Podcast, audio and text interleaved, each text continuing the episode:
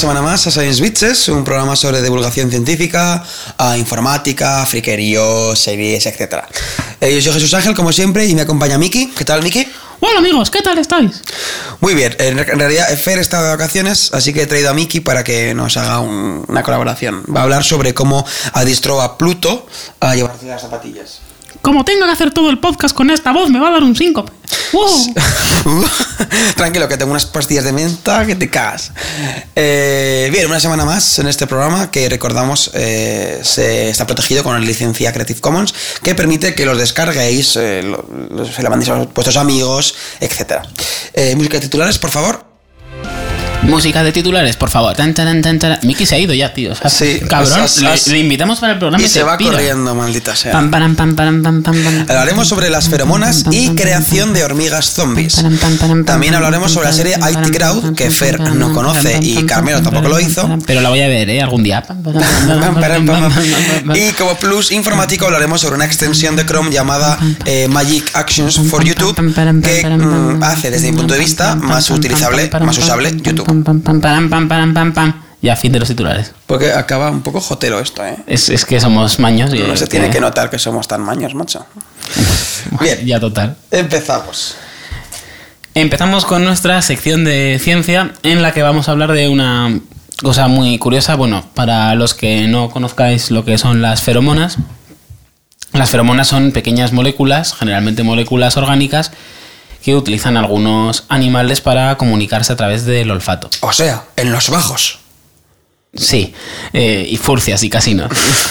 El- realmente, pues eso, los animales sintetizan estas, estas hormonas o estas moléculas como procesos, como parte de sus procesos metabólicos y cada molécula produce una reacción en el resto de los animales de la misma especie o incluso a veces en animales de otra especie. De este modo, los eh, animales pues la usan especialmente los insectos pueden transmitir señales de peligro, señales de aquí hay comida, señales de... mm, Aquí hay tomate. pues también, eso es cuando antes en Telecinco estaba el programa, cuando estaba en Ah. directo eh, ma- mandaban señales de aquí hay Con tomate. feromonas. Es como el DNA, pero de los animales, de los mamíferos. Sí, de hecho es- está, está guay la cosa esta de las feromonas. Porque eso, porque claro, realmente pues los bichos en sí, pues las abejas, las hormigas, o, en real- no hablan. Es cu- curioso. Entonces, entre ellas no hablan, no tienen podcast. pero- perdona, eh, no quiero ir aquí de sobrado, pero. ¿Cómo la abeja maya hablaba con Willy. Es cierto. Y las hormigas de, de bichos también hablaban. O sea, no, O sea, bueno, es, no nos pasemos de listos, ¿vale? no todas las hormigas hablan, pero bueno, las que no hablan tienen que comunicarse de alguna manera. Y como sabéis, eh, claro, hay un porrón de hormigas en una colonia. Y para avisar a todas, lo que hacen es eso, ir dejando rastros químicos que el resto, con, pues sí, pueden ir oliendo o olfateando para localizar. Yo te juro que en mi colonia no hay hormigas. Ja, ja, ja. Estamos hoy que no salimos con los Eh, hemos, cambiado papeles. Fer está serio y yo estoy on De hecho, fire. os habéis dado cuenta de que nos ha sonado el- la hora en punto como en la radio. Sí. Somos la puta hostia. Sonamos como láser y encima damos la hora como láser. Sí, creo que voy a añadir el tit, tit, tit. Hola amigos, son las 9 de la noche, las 8 en Canarias. Estará guay porque vosotros igual no lo escucháis a las 9 de la noche, pero igualmente os diremos la hora que es. Exacto, Aunque no sea. no sé. Bien, continuamos con las feromonas. Con, digamos con las feromonas. Bueno, pues el caso, la cosa divertida que Pero, quería- eh, mm, detalle, perdona que te corte, de- detalle, detalle friki de las feromonas. El episodio en el que, de la sexta temporada de Big Bang Theory, en el que Amy Farrah Fowler está celosa por la nueva asistente de Sheldon y no quiere que, no, no quiere que se liga a Sheldon. La inocente ella se piensa que alguien se quiere ligar a Sheldon. Entonces Amy, eh, para evitar esto, eh, por todo el despacho de Sheldon, lo que hace es mm, frotar eh, por, sus axilas, sus grapadoras, teléfonos, chupando cosas, para que las feromonas de, con, las feromonas, con sus feromonas marque el territorio y Sheldon se sienta atraído por ella. ¿Estoy, de estoy no cierto? es, Serviría es para lo esto. que, es lo que hace en el episodio, pero por lo que estuve leyendo yo en el, en el libro que, donde leí lo de las hormigas, las feromonas en humanos no debe ser muy cierto. Pero bueno, O puede sea que que un mis estudio sobre 2.000 ello. euros en una colonia de un mililitro de feromona de ballena para que las tías se me acerquen. Si era, un- feromona, si era feromona homeopática, sí, seguro que sirve. Eh, Sí, lo que han hecho es, a ver, la, la homeopatía para ligar lo que hace es, tú diluyes un cachito de caca que cuela muy mal en mucha agua y te la pones como colonia. Entonces eso, como tienes que ser, como tiene que ser eh, justo lo contrario a lo que tú quieres conseguir, pues ya vienen corriendo. De hecho, puedes diluir también un trocito de tío feo y luego parecerás eh, súper. Sí, ya. como. De hecho, Brad Pitt era feo. Sí, sí, sí, pero se echó... Pero se puso un gachito de Danny DeVito en, en 10 litros de agua. De hecho, es una en la medicina homeopática Dani DeVito es súper cara porque hacer un cacho más pequeño de Dani DeVito que el propio Dani DeVito fue súper complicado. Es, sí, es a nivel, es a nivel molecular ya. Sí, o sea, sí, hubo que utilizar técnicas sí, con láseres y cosas. Total, que de hormigas no hemos dicho nada. La cosa que queríamos comentar sobre las hormigas y las feromonas era un, un fenómeno muy curioso que se descubrió allá por los años 50. Lo descubrió el. eh, como me gusta la palabra que voy a decir ahora. El entomólogo. eh, como Grissom. El Mm. E iba a entomólogo- decir lo mismo, igual que Grissom en CSI. el entomólogo Edward Wilson que estaba empezando en el campo de en su campo de estudiar hormigas que lo cual debe ser apasionante y perdón Hombre, lo siento perdón. Sí que te pinta de ser muy trepidante, sí. bueno eh, y de, de hecho también estaba justo en ese momento es cuando estaban haciendo estaban haciendo todos los descubrimientos sobre feromonas. Entonces era una época en la que no se conocía mucho sobre cómo se comunicaban los bichos y esas cosas. Y el tío eh, descubrió un comportamiento muy curioso de las hormigas que, bueno, ya se sabía que avisaban de dónde había comida, avisaban de cuando había peligro, eh, ponían trampas químicas para que otros nos acercaran a las colonias. Las hormigas ponían trampas Bueno, no químicas. trampas químicas, armas biológicas, pero pueden dejar moléculas. Joder, ya me imagino que no ponían antrax en el suelo. Claro, quiero, igual que, mm, yo qué sé, es como si nosotros nos tiramos pedos para que no entrara alguien en la habitación, pues podían dejar moléculas que a los otros eh, le repelieran, le supieran a magas Joder, que- para no entrar. ¿Qué, qué directo Bueno, ha pues sido eso? eh, era. Sí, lo siento, somos explícitos, es lo que podéis esperar de nosotros. Pero hay cosas que no, no tienen cabida en un podcast como este. Pero adelante, continúa. Y. eh, sí, bueno. Entonces, eh, lo que descubrió el hombrecillo este, hombrecillo que, bueno, es un doctor en bichos, en entomología, Entomología. y descubrió que las hormigas hacían funerales de hormigas, lo cual es acojonante, porque se moría una hormiga y tú dirás, claro, a simple vista, ¿tú cómo distingues una hormiga viva de una hormiga muerta? A simple vista, un humano, Pues la hormiga si no se mueve, Claro. está muerta. Pero tú eres una hormiga, tú ves a otro similar que no se mueve y tú, pues a un humano, si lo ves que no se mueve, pues lo agitas y dices, ah, pues igual está muerto. Pero la hormiga allí no tenía mucha capacidad de interacción con la otra hormi- hormiga y sin embargo las hormigas se daban cuenta de que su compañera estaba muerta, la cargaban a la espalda y se la llevaban a un rinconcito del hormiguero donde apilaban las hormigas muertas, que podríamos llamar lo que es el cementerio de las hormigas. Y claro, esto tenía que ocurrir por causa de alguna sustancia que oliera, que el resto de hormigas olieran en las hormigas muertas y que, y que produjera, eh, anclándose a los correspondientes receptores en el resto de hormigas, el aviso de cuidado, esta pava está muerta, llévatela a la... O sea, a- entiérrala de una se pega una, una parrafada con lenguaje técnico, bien escrito, o sea, bien, bien, bien Feromonas, dicho, entomólogos. con- no, pero toda ahí con una gramática exquisita y la cagas con diciendo, ¡Ey, esta pava está muerta! A ver, las hormigas... Hombre, pues- pues haber dicho, esta pava está fiambre, la ha diñado. Pues eh, po- la hormiga está muerta y las otras se dan cuenta. Total, Esta pava ha dejado de fumar ya. el hombrecillo este eh, estuvo... Me encanta la palabra hombrecillo. Lo siento si muestra poco respeto hacia la persona de sobre la que estoy hablando, pero es que me gusta mucho la uso a diario. Hombre, casi. es bastante despectiva. Pero no sé, me gusta. Y Continuamos, pues. Que eh, como era experto en hormigas, eh, sabía más o menos qué sustancias se producían en la descomposición de las hormigas. Igual que el cuerpo humano cuando se descompone, pues hay unas bacterias que nos van comiendo por dentro, es desagradable, pero es así, y producimos ciertas sustancias. Las hormigas les pasaba lo mismo. Entonces, él quería averiguar cuáles, cuál o cuáles de esas sustancias producía el aviso para el resto de hormigas de estoy aquí, estoy muerta, por favor, llévame al cementerio. Total que lo que, lo que hizo en el laboratorio fue coger unos trocitos de papel, pintarlos de negro para que parecieran hormigas, hizo bolitas de papel negro, las puso en la colonia y a cada bolita le iba echando una gota de un compuesto químico que él sabía que estaba en la descomposición de las hormigas. Y descubrió que eh, solo en, una, en uno de los casos, en una de las moléculas que estaba probando, la hormiga- las- el resto de hormigas de la colonia venían, cogían la bolita de papel como si fuera una hormiga, se la cargaban a la espalda y se la llevaban al cementerio. Descubrió, bueno, eso, el caso concreto no es, igual no es tan interesante, la molécula del ácido oleico, como el que está en el aceite de oliva en O en, la aguacates fe- o en la y- feria de Sevilla. y en la feria de, en la feria de Sevilla. Oleico. Dios, esa no me la veía venir, lo siento. Vale. Eh, Entonces, eh, ¡buah! Qué hardcore ha sido eso. El- Oye, tú no hables, ¿eh? que ta- como, como, como nos vayamos al, No hables que al, al registro, Ricky. al, al registro histórico de podcast, de ese de podcast, igual, igual mm, ganas tú, ¿eh? Eh, entonces, bueno, eh, después de hacer esto y publicar el estudio en una revista de prestigio en entomología, eh, el tío pues se le fue la castaña y su alma científica murió en algún momento y le, sé cómo se dice esto, revivió su, el niño que lleva dentro y se dedicó a probar a crear hormigas zombies. Y diréis, ¿cómo hizo esto? Pues sencillo, cogió hormigas vivas y les esparció, les duchó con ácido leico, Qué cabrón. que como acababa de descubrir era la molécula que alertaba al resto de cuidado, estoy muerta.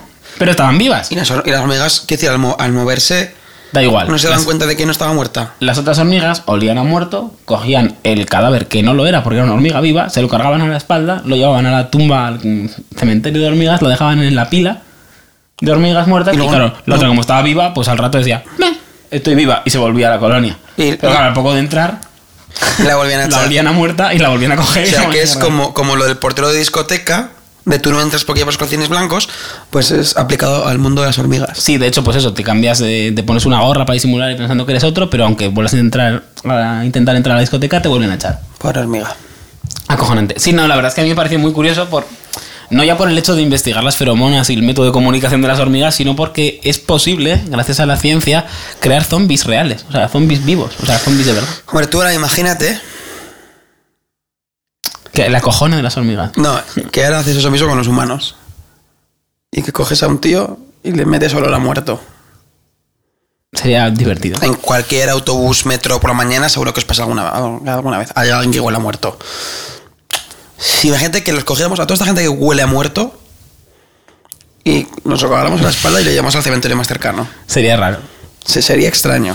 De, bueno, eh, también quiero hacer aquí una, eh, un aviso. Si veis por la mañana es gente que no se ducha, pero si por casualidad veis por la tarde, eso de las 6 o las 7, en el autobús alguien que huele muy mal, pensad que es posible que simplemente sude o que trabaje en química y trabaje con algún compuesto maloliente. Porque eh, no será el primero ni el segundo al que le pasa que Te lo contó un vecino, ¿no? se me lo han contado, ¿vale? Entonces, eh, pensad en ellos como pobres químicos y no como gente que no se ducha. Hacía una camiseta. No huelo mal, es que soy químico. No funciona. Pero también me lo han contado. O sea, que te pasa ir en el autobús y que la gente te haga cerco. A mí no, pero. en fin, no está lejos. Muy bien. ¿Qué porno Spotify? Ahora se pone aquí a darse besos. ¡Hala, qué asco! Pero Bueno, tienes pues- que dar esa pestaña. Qué, qué po- qué poco respeto. en fin. Eh, antes de continuar con la siguiente sección, diré que tengo una mejor sobre lo de oleico. Es el ácido de Sevilla y Zaragoza. Bueno, y Aragón. Olé Ya. y co. Bien. Ah, eh, vamos a bajarnos ahora mismo en MP3 el sonido de put pum para ponerlo después de los. Tengo por ahí algún sonido que he puesto alguna vez. Bien, cambiemos de tercio. Pero tampoco muy así radicalmente. Vamos a pasar ahora a la parte en la que yo me callo y me dan lecciones sobre series que no he visto. Vale, yo me voy a alejar porque estás oliéndome un poco mal. Vamos a hablar sobre una serie que hace ya algún tiempo comentamos y que ni Fer ni Carmelo, colaborador eh, del programa también, habían Ocasional, visto. ¿eh? Tampoco os penséis que lo vamos a tener aquí muchas veces. Bueno, si quiere yo no tengo ningún problema. Yo sí. De hecho, es más majo que tú. Bien, eh, la serie se llama IT Crowd. Lo sé, seguramente si eres un escuchante de este podcast ya la conocerás. Pero Fer no la conoce. Carmelo no la conoce. Y eso me dio que pensar. Dije, ¿es posible que haya más gente que no la conozca? ¿Es posible que, que haya gente que se esté perdiendo una de las mejores series, por lo menos de la televisión británica? Por lo menos. Eh, hemos hablado ya de Doctor Who, quiero decir. Vamos a ver, son series muy diferentes, evidentemente. Doctor Who es un clásico, bla, bla, bla, bla, bla, bla. Pues yo no había visto IT Crowd y desde que grabamos en su día el podcast de el podcast con Carmelo, pues eh, ahí con IT Crowd, IT Crowd y ya la tengo ahí pendiente en el montón.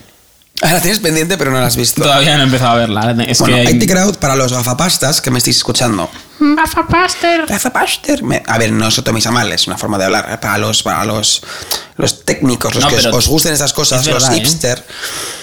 En IMDB tiene un 8,5. y medio. O sea, que eso sí que está muy bien. Fun fact, que me lo contó mi hermano ayer. ¿Sabes que la mejor película según IMDB y sus usuarios es Cadena Perpetua con Morgan Freeman? Hombre, es una película que está muy bien. Pues es la mejor de todos los tiempos según IMDB y sus usuarios. Hombre, yo no, no tengo ni idea de cine como para. Claro, es decir, de- que me guste a mí no quiere decir que sea muy buena. A mí me gustan películas que son una mierda. Como por ejemplo, Spider-Man 2 me gusta y sé Na, na, na, na, na, na, na. Eso es que es una mierda. Bien, hablemos de IT Crowd. IT Crowd es una serie de- del Channel 4 británico, protagonizada por Chris O'Dowd, Richard Ayoade, no sé cómo se pronunciará. Como sabéis, veis, esto se lo sabe de memoria todos los... Catherine Parkinson y, bueno, eh, más gente, por ejemplo, Matt Berry. Eh, los tres protagonistas son los, que, los tres primeros que interpretan respectivamente a Roy Treneman, Maurice Moss y Jen Barber, ¿vale? Eh, los dos primeros son los dos trabajadores del departamento de IT de una empresa que se llama Reynolds Industries. Y eh, son los dos informáticos de la empresa, una empresa súper grande y solamente tiene dos informáticos, ¿vale? Eso es un... Es decir, yo creo que es para que, para que veamos lo mal que se trata a los pobres informáticos, que somos unos benditos y no nos tratan bien. Sí, son solo dos y están en el sótano sin ventanas, ¿de acuerdo? Como debe ser. Y seguramente huele mal. Es el despacho que dices, hostias, aquí huele mal. Es como el despacho de los químicos, pero tienen ordenadores. Sí, sí. No, pero me refiero a que huele mal por humedades, porque yo seguro que son muy limpios. Y entonces, pues, eh, eh, Roy es el informático guay, por así decirlo, es el que sale por ahí, el más, el más moderno, por así decirlo, el que yo qué sé, el más normal, el, el que te dice que es, el que te dice que es otra cosa y te lo crees. Y luego está mm, Moss, que sí que es, eh, es el, por así decirlo, salvando las enormes distancias, es el Sheldon Cooper de IT Crowd. ¿Vale? Es un tipo que, que tiene un evidente síndrome de Asperger, que no pilla la ironía, no, no- no sabe cómo reaccionar, reacciona siempre al revés de cómo tiene que reaccionar. Es. Bueno. Esta serie es anterior a IT Crowd, ¿vale? Se empezó a emitir en 2006. Un segundo, desde el cariño y el respeto, has dicho, esta serie es anterior a IT Crowd. IT Crowd es la serie de la que estás hablando. Es cierto, esta serie es anterior a The Big Bang Theory. Gracias. Perdón. ¿Eh? Despedido. Bien, tenía ganas de hacerlo ya. Pero si me has podido despedir ya mil veces con los chistes que he hecho, si te estoy poniendo a huevo. Eh, esa serie es de 2006, IT Crowd creo que empezó en 2007. Eh, el personaje de Moss contra Sheldon, pues eh, tiene muchos, muchos parecidos. Y yo creo que esto, ah, la, la batalla entre las dos series la ganó, la ganó Big Bang Theory. También porque supongo que la NBC, que creo que es la que, la que produce Big Bang Theory, tiene más pasta que el Channel 4. Pero en cualquier caso son situaciones eh, bastante surrealistas, pero tocando el tema de la informática de, un- muy, de una forma muy graciosa y bastante hilarante. Sí, bien. Vale, me comentan por pinganillo que no es la. NBC sino la CBS. Yo, no pueden ponerse nombres normales como Antena 3 o Tele5.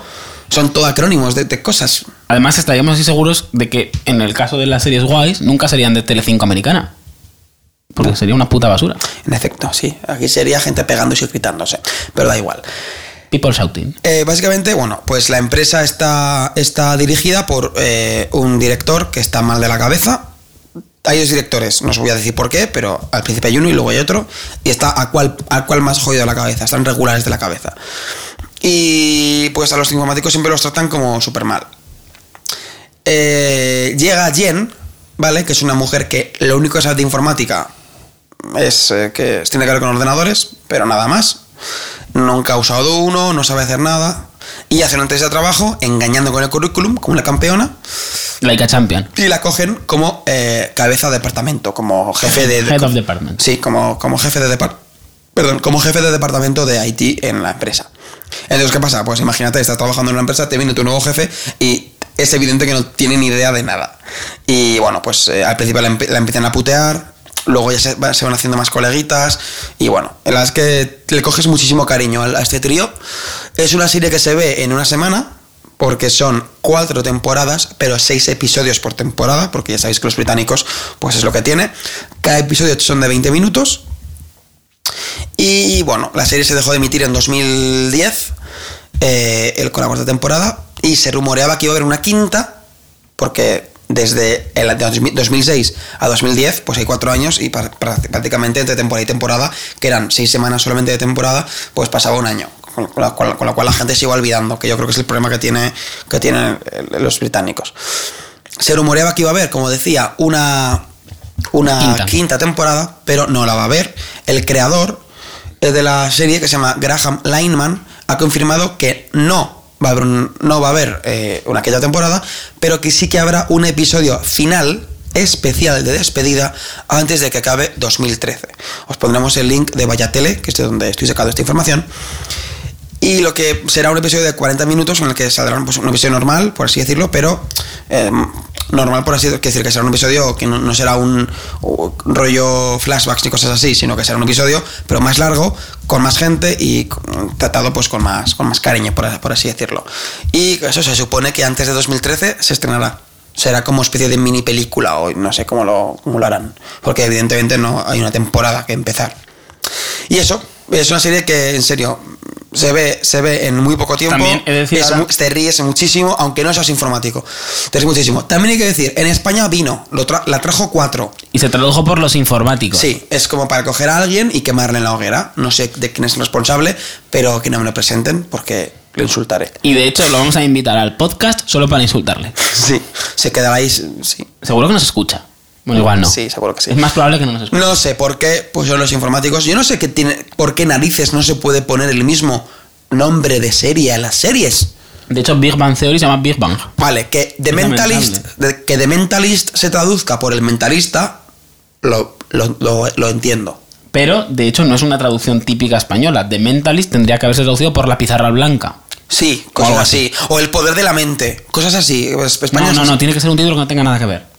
Sí, vale. Tiene que ser. Sí, pizarra Vale. blanca que pega más. Eh, por ejemplo, de Big Bang Theory, eh, Big Bang. ¿Qué dices, colega? No. ¿Sabes lo que me estresa más? Luego la gente que luego en Twitter usa hashtags de las abreviaturas de las traducciones. Sí, Y como cuando ves. y consecuentemente nadie lo lee. Y, claro, ¿cómo, cómo, cómo conocía vuestra madre?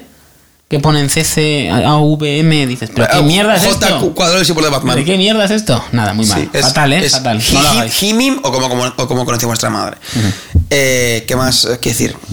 Se podía haber llamado IT Crowd y ya estaba. Dexter se llama Dexter. No han llamado el asesino de- del- del cuchillo. Perdona, se llama El Laboratorio de Dexter. Ah, esa es la otra, perdón. Sí, esa es la Dexter's otra. Laboratory, pero esa es una traducción que tiene sentido. Numbers, una gran serie también, no la tradujeron, gracias a Dios, como números, ¿os imagináis? Me voy a ver números. Te voy a decir, colega, estás mal de la cabeza.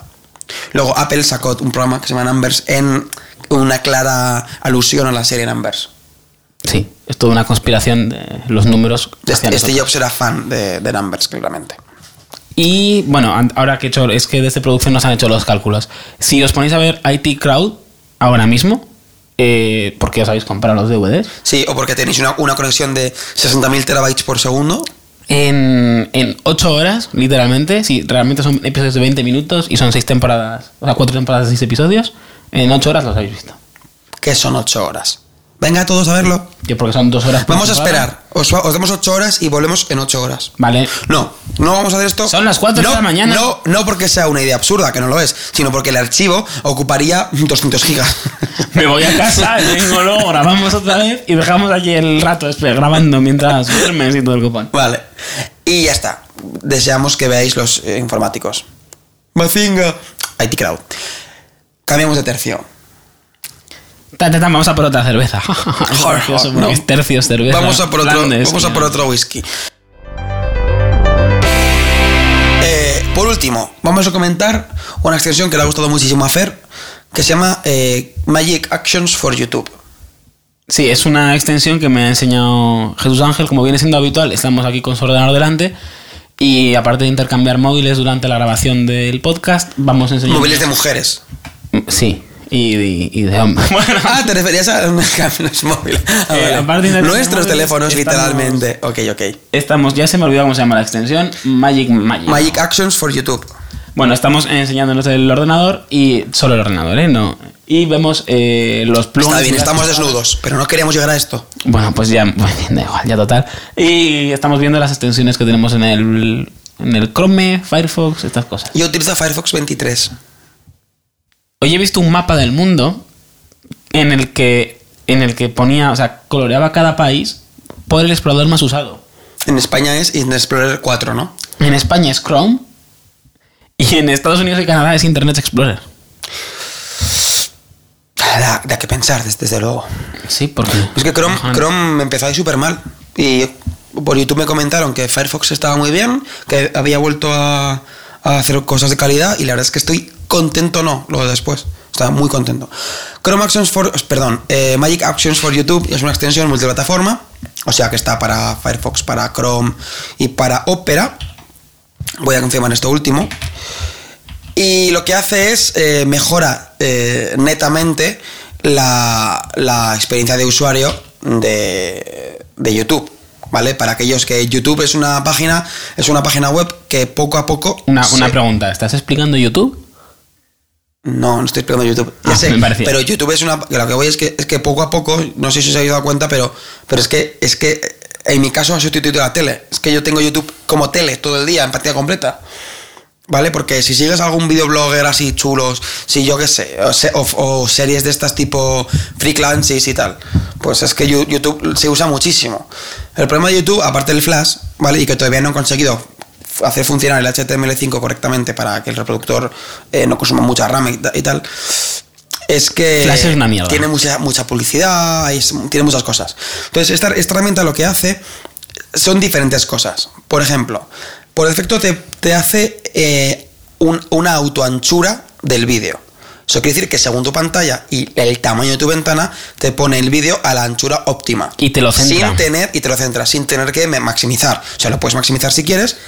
O sea, sí, pero no. O sea, lo puedes poner en, pantalla completa. Pero si no lo quieres poner en pantalla completa, porque yo que sé, hay vídeos que no hace falta, pues eh, te lo pone automáticamente con anchura correcta. Si quieres, tiene unas, unas opciones muy, muy explicativas. También eh, en los comentarios, por ejemplo, te pone eh, si quieres. No, no, no lo encuentro utilidad, pero bueno, la banderita de quien comenta. Tiene temas, tiene dos temas, Day y Night. Eh, Night es un fondo oscuro, que se agradece muchísimo para ver vídeos. Un fondo oscuro, creedme.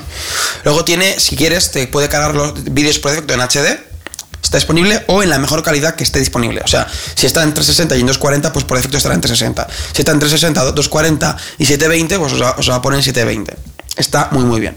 Luego también tiene una especie de movida que se llama eh, Cinema with Sexy Backlight, que simplemente tocas fuera del vídeo y se te pone como, no es eh, full screen, pero es más grande, como si, no sé, tipo cine, no sé. Y luego puedes, con el scroll del ratón, eh, puedes controlar el, El, volumen. el scroll es la ruletita para los que no sé, Sí. modernos gafapastas. Vale, es, puedes controlar el, el, el- volumen, hacia abajo o hacia arriba. Y es como una tele, se pone también en el verde este Sí. fosforito de Sí, las es teles de súper- los años es 50 feo, y sí. Eh, también, por- también puedes desactivar, como hago yo, por defecto las anotaciones. Que sé que están muy de moda y que a la gente le gusta mucho, pero A no soporto las Es anotaciones. Es, un coñazo. O sea, estás viendo algo y te aparece un cuadro, no mola. Y luego, como te pone el ancho automático, no tienes la barra a la derecha, sino lo tienes abajo. A la derecha, pero abajo. Con lo cual, lo que cobra protagonismo es el vídeo. Está muy, muy, muy, muy bien. Y una cosa que no sé si has comentado o la vas a comentar después y solo te interrumpo, lo del pause. Es la hostia. O sea que Ah, sí, es cierto. Es- es la leche, a Cuando, es lo que más me ha cuando te pasan un montón de vídeos, por ejemplo, mira estos videoclips, los a- la abres en nuevas pestañas y tienes que ir pestaña por pestaña dándole a pause para no se te reproduzcan todos a la vez. Con este- si pones esta extensión, por defecto el vídeo está en pause y lo, lo quieres producir, le das al play. Al principio, si solamente es un vídeo, es un poco coñazo, porque tienes que acordarte al, play. Pero si abres unos cuantos con pestañas, eh, lo agradeces muchísimo, porque te ahorras tener que ir vídeo por vídeo pausando. Y bueno, antes de que se me olvide, sí que está para Chrome, está para los tres navegadores. Haz tu Chrome, haz tu Firefox y haz tu Opera. para Safari se partir ve de que 15. se lo han olvidado. Para Safari es que Safari es un navegador tan cerrado que, pues me imagino que igual tiene una, hay una forma de hacerlo, pero no tengo ni idea.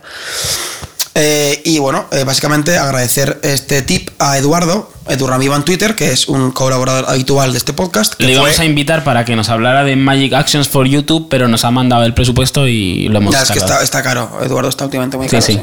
Pero eso. No lo invitaremos nunca más. Lo, lo bueno es que Eduardo no te lo da las cosas. Eduardo te las pone en tu ordenador cuando te despistas y te dice, mira lo que te he puesto. Que dices, joder, Eduardo. igual, no sé. Igual no quería que me lo pusieras. Pero suele acertar. La es que tiene cosas muy chulas. Y nada, pues probadlo y me, ya no- nos contaréis si os gusta. O no, como siempre. Podéis hacerlo o no, es vuestro... No sé, mola mucho. Si usáis bastante YouTube, cosas, son cosas que se agradecen. Y hasta aquí el episodio de hoy. Pues Vamos a recordar las redes sociales antes de Recordamos las redes sociales, a mí se me olvidan ya estas cosas. Las redes sociales, como sabéis, tenemos nuestro querido Twitter, que es arroba sciencebitches, tenemos nuestro querido Facebook, el que no le gustan las bitches, Ajá. que es facebook.com barra sciencebpodcast. Eh, tenemos Google Plus, que es gplus.to barra sbpodcast. Y este podcast, por una vez, no vamos a hacer bromas de Google Plus. Vale. ¿Vale? Porque tenemos muchos fans en Google Es Plus. una mierda. y- eh, sí, efectivamente. Pasamos, decimos nuestra dirección del blog, que la gente a veces se le olvida, y tenemos ahí nuestros amigos de poco yo A veces dice. que va- van a estar súper abandonaditos. Eh, son sbpodcast.wordpress.com y luego además podéis mandarnos mails que eh, en nuestra historia hemos recibido uno, ¿vale? Que era para invitarnos a la tele y eso mola, pero mandadnos mails diciendo cómo mola vuestro podcast. O Es- fotos de gatitos, sin tampoco hace falta nada. Sí, realmente. Fotos de gatitos también valen. Incluso spam, o sea, mandadnos spam, aunque sea spam, por favor. Bueno, y... Viagra. Vale, por favor. Reenviarnos vuestro spam. No pasa nada. Pues le ponéis a Gmail un filtro para que si está en spam nos lo reenvíe a nosotros. Sí. Encantados. Bueno, nuestro mail es sbpodcast.gmx.com. Gmail. Eh, no, no es Gmail, es GMX. Igual deberíamos hacernos un Gmail porque la gente igual no lo manda porque no sabe que es GMX y piensa que es un virus. ¿Te imaginas que fuera por eso? que gilipollez. Sí, realmente, porque además mira que lo decimos veces. Eh, La putada de tener una cuenta en Gmail es que tienes que hacer loladas para tener una cuenta abierta y la otra a la vez. Y tienes que abrir la otra y eso. un- sí. Y luego, sí, porque para el correo te deja tener varias, pero luego para, para tener. O sea, el Para cada servicio web tienes que Drive es un elegir. Sí, es un coñazo. Y al final optas. Yo cuando tenía dos cuentas por motivos laborales, tenía que estar con Chrome en un lado, Safari en otro. Y cada una era una. Joder, ¿y qué tenías? ¿20 gigas de RAM? ¿Por- Oh, por qué es lo que- dicho? Hombre, no sé, tío. Porque son auténticos. Es decir, ese Safari consume muchísima RAM. Firefox también. No sé, eh, aguantaban mientras estabas leyendo el correo, no petaba el ordenador. No entro en, en esto, no. ¿Cómo se dice? Combustión espontánea en ningún momento. Ah, estupendo. Y luego tenemos nuestro querido feed RSS para los amantes de lo antiguo y lo retro. Tenemos nuestro iTunes para que podáis bajar el podcast. Y tenemos un canal en iVoox. Que están todos los links en el blog y no Sí. los pienso decir. Ah, Soy dilos, así de venga, venga, dilos. va. En iVoox no me acuerdo. Bueno, iVox es muy largo, buscáis en iVox y ya está, os metéis al blog y pincháis. Y en el el feedburner es feeds.feedburner barra scienceb podcast. Y el iTunes, os buscáis SB Podcast en iTunes, o bien tecleáis muurl.com, m o o u r l.com barra sciencebitches. Sí, a partir de ahí podréis entrar en, en el podcast directamente en iTunes. Esperamos que también podéis eh, entrar al blog y pinchar, no pasa nada. Pues eso ha sido todo por hoy. Espero que os haya gustado. Adiós. Hello.